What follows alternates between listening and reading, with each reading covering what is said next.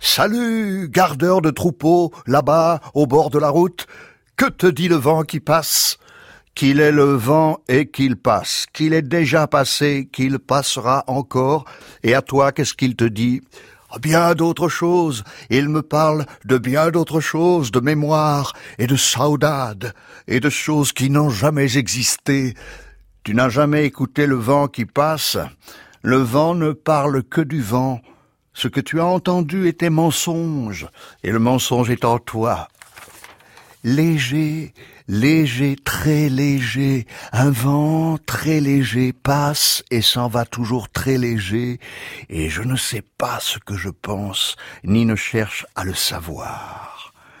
Le gardeur de troupeau est l'œuvre majeure d'Alberto Cairo, le maître naturaliste des hétéronymes inventés par Fernando Pessoa. Être poète n'est pas mon ambition, c'est ma façon à moi d'être seul. Seul dans un monde peuplé d'hommes qui pensent comprendre le monde, qui vivent dans l'illusion de la pensée, des images, du sens caché des choses. Cairo nous apprend la douce leçon de la simplicité. Je salue tous ceux qui me liront d'un grand coup de chapeau. Pio, pio, Je ne m'occupe pas des rimes. Il est très rare que deux arbres l'un à côté de l'autre soient semblables.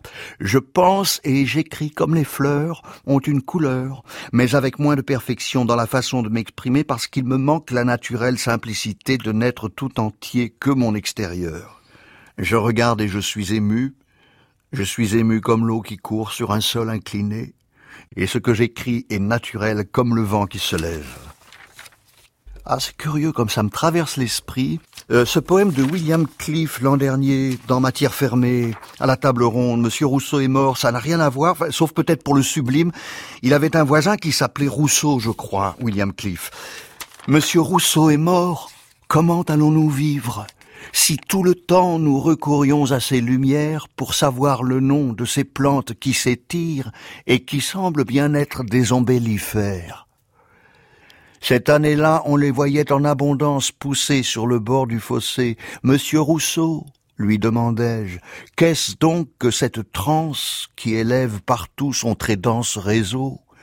Ce sont des berces, grogna-t-il me regardant, comme un enfant qui viendrait à peine de naître.